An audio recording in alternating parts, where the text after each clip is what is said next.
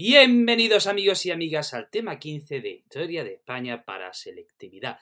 Mi nombre es Juan Jesús Pleguezolo, soy profesor de Historia de Instituto y consciente de la gran dificultad que tiene un segundo de, de bachillerato, he decidido crear esta serie de podcasts que sirvan como herramienta a los estudiantes que se están preparando dicho examen. También, también un programa dirigido a todas esas personas amantes de la historia de España, que sé que hay muchos escuchándonos, y también, también hay un grupo al que quiero saludar en este programa especialmente, y es a los opositores de Geografía e Historia. Sospechaba que había gente opositores escuchándome, pero ya me lo han escrito varios, y sé que hay gente que se está preparando el examen a la vez que escucha mis podcasts y, le sirven de, y sirven de repaso. Así que un saludo para todos esos opositores, mucho ánimo. Bueno, hoy vamos a hablar de la, de la restauración, vamos a hablar de la segunda parte de la restauración. Ya estuvimos en el tema 13 hablando del origen de la restauración, del turnismo, de Cánova, de Sagasta, etc. Y ahora vamos a ver la segunda parte, la continuación, esa parte que va de 1902 a 1931 y esta etapa coincide con la mayoría de edad de Alfonso XIII. Y tenemos que decir que al inicio del siglo hubo un intento reformista. Todos sabemos, ya hemos dicho en el tema 13, que aquello estaba siendo un desastre, el turnismo era un fraude, el turnismo pues hacía que los partidos se turnasen a través del encasillado, a través del, caciquismo, era un sistema bastante falso que dejaba fuera a, a la oposición real, a socialistas, republicanos, obreros, etc. Bueno, pues a comienzos del siglo XX hay intentos reformistas por parte del Partido Conservador y del Partido Liberal.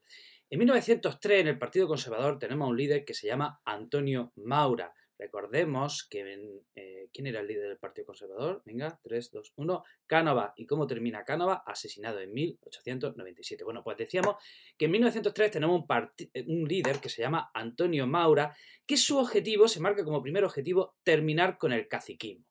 Y para terminar con el caciquismo, quiere atraer a su partido a esas masas neutras que hasta entonces se mostraban indiferentes. O sea, quiere extender la política, quiere que más gente se una a la política y así tener un sistema democrático sólido y, de esa manera pues desbancar el caciquismo. Para ello lo acompaña con dos leyes, una la ley de administración local y otra la ley electoral de 1907 que obligaba al voto. Obligaba al voto, problema, eh, esa obligación a votar eh, se acaba volviendo en contra, porque había lugares donde solo había un candidato, que era el candidato cacique, digamos, o el candidato del cacique, o sea que encima se veían reforzados. Eh, intenta integrar al, al catalanismo, concediendo mayor autonomía a ayuntamientos y diputaciones.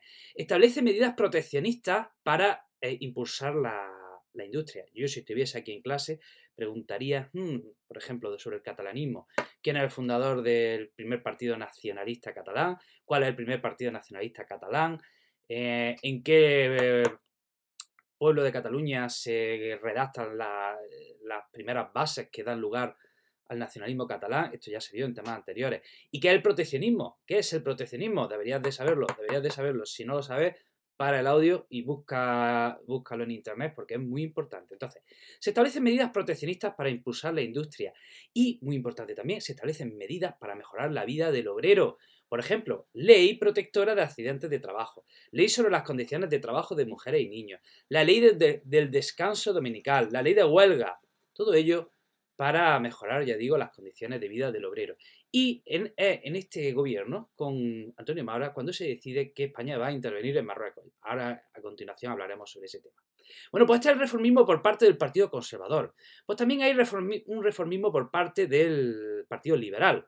En 1910 tenemos a José Canalejas, gobierna José Canalejas, y, y este, las medidas reformistas del liberal Canalejas son las siguientes. Intenta separar Iglesia y Estado a través de una ley que es la ley del candado y en esta ley prohíbe mm, de momento eh, la implantación de nuevas órdenes religiosas. Eh, elabora la ley de mancomunidades, una especie de... Pre, las mancomunidades son como una autonomía, la autonomía de hoy día, pero bueno, pues de antes, una unas preautonomías, ¿no? Esas son las mancomunidades.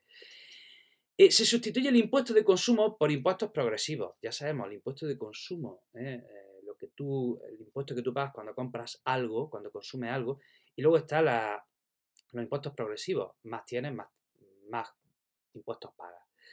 Eh, atención, ley de, ley de reclutamiento de 1912. Decía esa ley que todos tenían, estaban obligados a ir al ejército. y además se terminaba con esa supresión, e, se terminaba con, con la redención en metálico. ¿eh? Se suprime la redención en metálico. O sea, ya sabemos que había un impuesto que si lo pagabas te librabas del ejército. ¿Cómo se llamaba ese impuesto? No te oigo, no te oigo. ¿Cómo se llamaba ese impuesto? Las quintas, recuérdalo. Bueno, pues, mm, ¿qué más, qué más, qué más? También hay medidas, también hay leyes para mejorar las condiciones del obrero, pero hmm, como esto como está, a Cánovas lo matan en el 97, bueno, pues a Canalejas también lo matan en 1912. Vamos a ver cómo evolucionan las fuerzas de la oposición, especialmente los republicanos y los nacionalistas. Hay que decir, lo primero es que republicanos y nacionalistas no pudieron, bueno, la oposición a los partidos dinásticos no pudieron formar una oposición real de gobierno hasta 1930 una alternativa viable. O sea, hasta, hasta 1930 no fueron una alternativa viable. Bueno, pues vamos a hablar de los republicanos. Eh, los republicanos eran la minoría parlamentaria más numerosa. Y tenemos que decir que son tienen las siguientes características. Primero, tienen un carácter reformista. Quieren reformar todo lo, todo lo que está pasando en España, todos los fallos que había, quieren reformarlo. Su mayor apoyo está en las zonas urbanas, donde ahí los caciques tenían muy poca influencia, por no decir ninguna. Y agrupa desde la burguesía libre pensadora hasta las clases populares. O sea, en el republicanismo había de todo. ¿Cuáles eran? Tenemos que decir que hay cuatro tendencias dentro del republicanismo. Una es la Unión Republicana, una coalición que estaba alrededor de Nicolás Salmerón, ya sabemos, presidente de la Primera República, y quieren proclamar la República y elecciones a cortes constituyentes. Luego tenemos, sucede que la Unión Republicana se une al catalanismo y hay una parte del republicanismo que no le gusta esa unión al catalanismo y surge el Partido Republicano Radical, liderado por Alejandro Lerroux. Ojo, cuando decimos radical no nos referimos a fundamentalista ni extremista, sino radical de ir a las raíces, de ir al origen, ¿eh? Radical viene de raíz. ¿Y qué era este partido? Pues era anticatalanista, anticlerical, revolucionario. Y, pero bueno, hay que decir que con el tiempo modera su discurso. Luego tenemos otro partido que es la Conjunción Republicana Socialista, donde estaba el PSOE, que en 1910 gana en Madrid, Barcelona y Valencia. Y luego tenemos el Partido Reformista, que había intelectuales como Manuel Azaña y Ortega y Gasset, y estos querían ir más allá de la República y, tener una democracia real, una democracia profunda, eh, que, no, que no la había, ¿no? Y eh, tenemos el nacionalismo también, especialmente en Cataluña y País Vasco. En Cataluña, la Giga, Regionalista, eh, fundada por Prat de la Riva, gana las elecciones municipales en 1905 y a continuación pasa lo siguiente. Eh, en muchas publicaciones catalanistas empiezan a haber comentarios satíricos y esto empieza a dar miedo porque se pensaba que Cataluña se separaba, se independizaba, de forma que eh, generales del ejército asaltan la imprenta y la cierran, la atacan. Y el gobierno se pone de parte de los generales del ejército y aprueba una ley que es la ley de jurisdicciones, que era, decía algo así como que si atacaba a un militar, te juzgaban en un, tribunal militar. Bueno, pues, ¿cómo reaccionan, ¿cómo reaccionan los nacionalistas? Crean Solidaridad Catalana, que aúna a todas las fuerzas catalanistas y ganan las elecciones en 1907 entre 1914 y 1923, la Liga Regionalista controla la mancomunidad de Cataluña. ¿Y qué sucede? Que esto lo vamos a estudiar ahora más adelante. Que en Cataluña de alguna manera hay una especie de guerra social entre la CNT y las clases obreras y la fuerza, contra las fuerzas del orden. ¿Vale? Ya, ya estudiaremos la Semana Trágica, ahora la vamos a ver, pero es esto, hay un gran conflicto entre la CNT y, y las fuerzas de orden público. Y entonces hay sectores del catalanismo que se radicalizan y nace lo que es Acción Catalana y Estat Catalán. En el País Vasco tenemos que decir que el PNV, eh, desde, el PNV se funda un sindicato que se llama Solidaridad de Trabajadores Vascos y dentro del PNV hay como dos tendencias, una abiertamente independentista y otra más eh, autonomista. Y entran en el Parlamento en entre 1917 y 1918. Y bueno, vamos a ver qué sucede en la Semana Trágica y las consecuencias. En Marruecos, bueno, eh, en Algeciras se convoca una conferencia entre varios países europeos para ver a quién se le repartían las últimas colonias de África, los últimos territorios de África que no se habían repartido, y entre ellos estaba Marruecos. Y digamos que Francia e Inglaterra, para dar por saco a Alemania y que Marruecos no se la quedase a Alemania, pues una parte de, Marruecos que con tal de que no se la llevase a Alemania, se la llevó a España. Entonces a España se le concedió la franja norte de Marruecos, el Valle del Rift, y ahí se estableció un protectorado. Hay que decir que España interviene en Marruecos también un poco por restaurar su prestigio, que lo había perdido en el desastre del 98. Bueno, pues sucede que en 1909, desde eh, cerca de Melilla, lo que se le llama el Barranco del Lobo, las tropas españolas sufrieron un ataque feroz de los bereberes y murió mucha gente. Eh, entonces, el gobierno se ve obligado a enviar más tropas a la, más tropas a Marruecos. De modo que en 1909, en julio de 1909, unos meses después de, este desastre, unos barcos del ejército van a Barcelona a reclutar más soldados. Ojo, todavía no se había aprobado la ley de reclutamiento, de forma que al ejército iban los pobres, porque no se podían librar, no podían pagar las quintas. ¿Y qué sucede? Pues que la CNT convoca una huelga general en contra de ese reclutamiento masivo, porque oye, es que iban a ir los más pobres y encima iban ahí a una muerte segura e iban ahí a una guerra que ni le iba ni, ni les venía. Esto pasa el 18 de julio. Y esa huelga acaba extendiéndose y durante una semana hay mucha violencia en las calles, aquello se va de madre, aquello se descontrola y durante una semana eh, el, eh, el gobierno declara el estado de guerra y durante una semana hay conflictos y enfrentamientos entre los, los obreros y el ejército. Hubo 100 muertos y 300 heridos. Consecuencia de esa semana trágica, pues que cae el gobierno de Maura y el rey nombra, le da el gobierno, le entrega el, gobierno a José Canaleja. Pero, como ya hemos dicho antes, entre 1909 y 1912 José Canaleja realiza intentos reformadores, pero muere, muere en atentado, otra vez. Eh, lo, lo matan en 1912. ¿Qué pasa entonces a los partidos dinásticos? Que se quedan sin sus grandes líderes. Eh, en el Partido Conservador forma gobierno un tal Eduardo Dato en 1913, pero este también lo matan en 1921. Toma ya.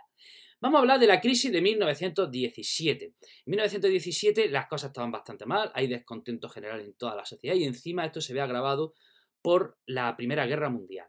Bueno, pues en marzo, de, en marzo del 17 la CNT y la UGT convocan una huelga. ¿Y cómo responde el gobierno? Suspendiendo las garantías constitucionales, clausura las cortes, con censura de prensa, o sea, vamos, que se paraliza la democracia, vamos, como si fuese una dictadura. Y había crisis, pues bueno, había una crisis entre por las organizaciones sindicales que estaban protestando. Los militares estaban descontentos por la forma que tenían, por las nuevas leyes que establecían cómo se ascendía dentro del ejército. Eh, y, cómo responde la oposición? Pues reúne a todos los parlamentarios en Barcelona. O sea, la las cortes las habían cerrado. Entonces, ¿qué hace la oposición? Dice, todos los parlamentarios, vamos a Barcelona. Es como si las cortes de forma extraoficial se trasladasen a Barcelona. ¿Cómo responde el gobierno? Pues con huelga, perdón, con represión. A la huelga se reprime de forma violenta. La Junta, eh, al ejército, los disidentes dentro del ejército también se les reprime. Y se prohíbe la reunión de los parlamentarios en Barcelona. ¿Qué sucede? Pues que, por un lado, el ejército empezó a tener miedo de que España se rompiera, de forma que apoya al gobierno.